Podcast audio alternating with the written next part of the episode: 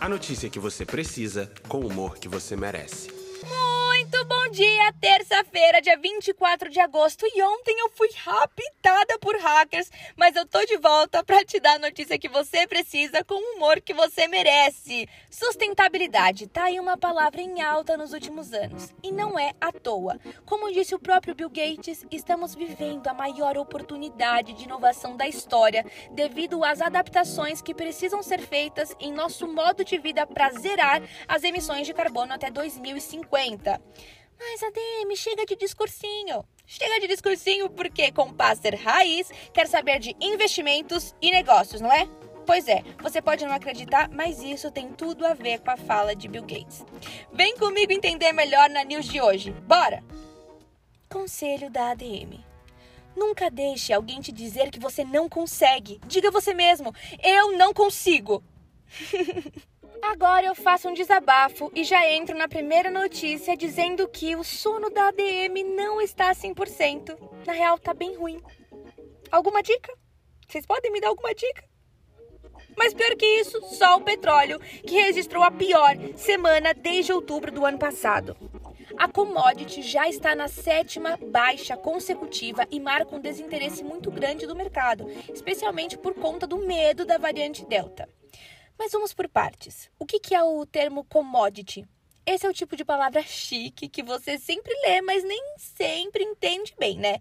Se liga. Commodities são produtos uniformes, geralmente extraídos da natureza, como soja, minério de ferro, café e petróleo. Esse tipo de produto não depende da produção direta de uma marca específica e varia de preço pela lei da oferta e demanda. Agora você já entende o conceito de commodity. Vamos relacionar com a variante Delta agora. Com a transmissão dessa variante no mundo todo, muitos compradores de petróleo têm medo que o mundo pare novamente. Mesmo com a vacinação rolando e muitos países voltando aos poucos ao normal, uma variante altamente transmissível pode parar o mundo novamente e, consequentemente, diminuir o uso de carros e a necessidade do petróleo. Vale lembrar que, atualmente, o preço do barril de petróleo está em níveis parecidos com os de antes da pandemia. Em março do ano passado, no auge das tensões do coronavírus, o preço despencou para a casa dos 20 dólares. Porém, conforme a economia global foi se recuperando, o valor do barril também foi subindo. A cotação cresceu tanto nos últimos meses que chegou a mais de 76 dólares em julho. Ou seja, a queda que está rolando agora é uma tendência das últimas semanas. É importante lembrar também que o preço do petróleo é extremamente volátil. Portanto, altas e baixas já fazem parte do dia a dia dessa commodity. Assim como a minha vida, cheio de altos e baixos, mais baixos do que eu gostaria. Deixando esse baixo astral de lado, vamos falar da alta agora? Inflação não é dólar, mas também está nas alturas. Eita, mas o baixo astral voltou? É, comparceiro, a ADM queria começar a semana na paz, repleta de notícias alegres, mas as coisas não estão lá tudo isso o Banco Central aumentou a projeção para a inflação deste ano pela vigésima vez consecutiva. O Boletim Focus, divulgado ontem, mostrou que o IPCA, como é chamado o oficial indicador da inflação no Brasil, deve bater 7,11% em 2021. Na semana passada, a expectativa era de 7,5%. Ai, mas calma, vamos por partes novamente. Se você ainda não nos acompanha, deixa eu te explicar o que, que é o Boletim Focus. Esse é um relatório semanal feito pelo Banco Central que é publicado toda segunda-feira.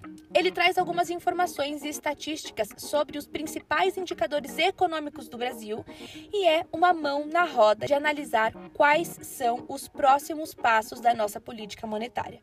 Agora, voltando à notícia. Apesar de ser uma projeção, esse aumento pode ser bastante preocupante. Isso porque ele está acima da meta da inflação para 2021, que é determinada pelo Conselho Monetário Nacional. A autoridade financeira decidiu que o IPCA deve ficar em 3,75% neste ano, com a margem de 1,5 ponto percentual para baixo ou para cima.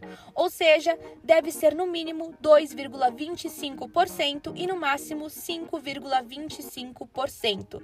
Na prática, meu amigo, isso significa que se a inflação atingir de fato a previsão do Banco Central, os preços ficarão ainda mais salgados para o nosso bolso. Ai, socorro. Chega de falar de problemas, porque eu não aguento mais. Agora eu quero falar de soluções emergentes. Eu chamo de oportunidade do século. A Ásia recebe bilhões em investimentos com um propósito sustentável. Será essa a luz no fim do túnel? Os clientes asiáticos do UBS Group Holding, cujo nome vem de Union Bank of Switzerland, estão investindo alto em ativos sustentáveis. Atualmente, uma tendência rolando entre os milionários da região, que estão apostando nos investimentos socialmente responsáveis. Uma salva de palmas para esse pessoal!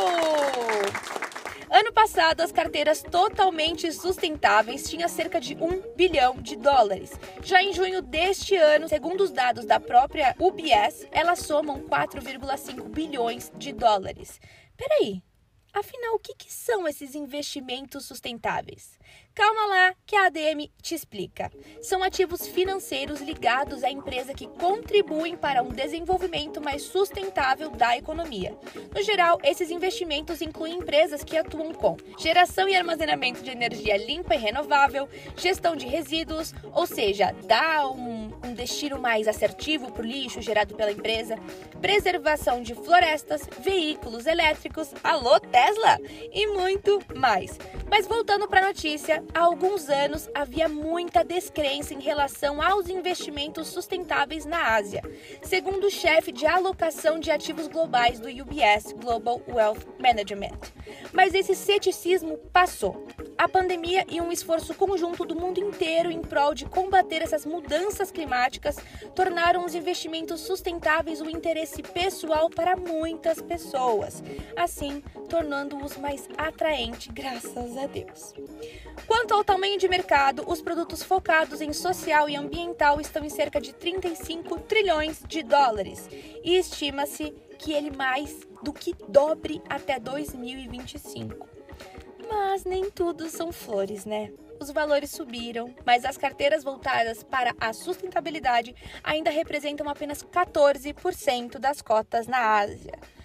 Embora voltar os olhos para essas questões seja algo inevitável com o tempo, isso poderia ser um pouquinho mais rápido, né?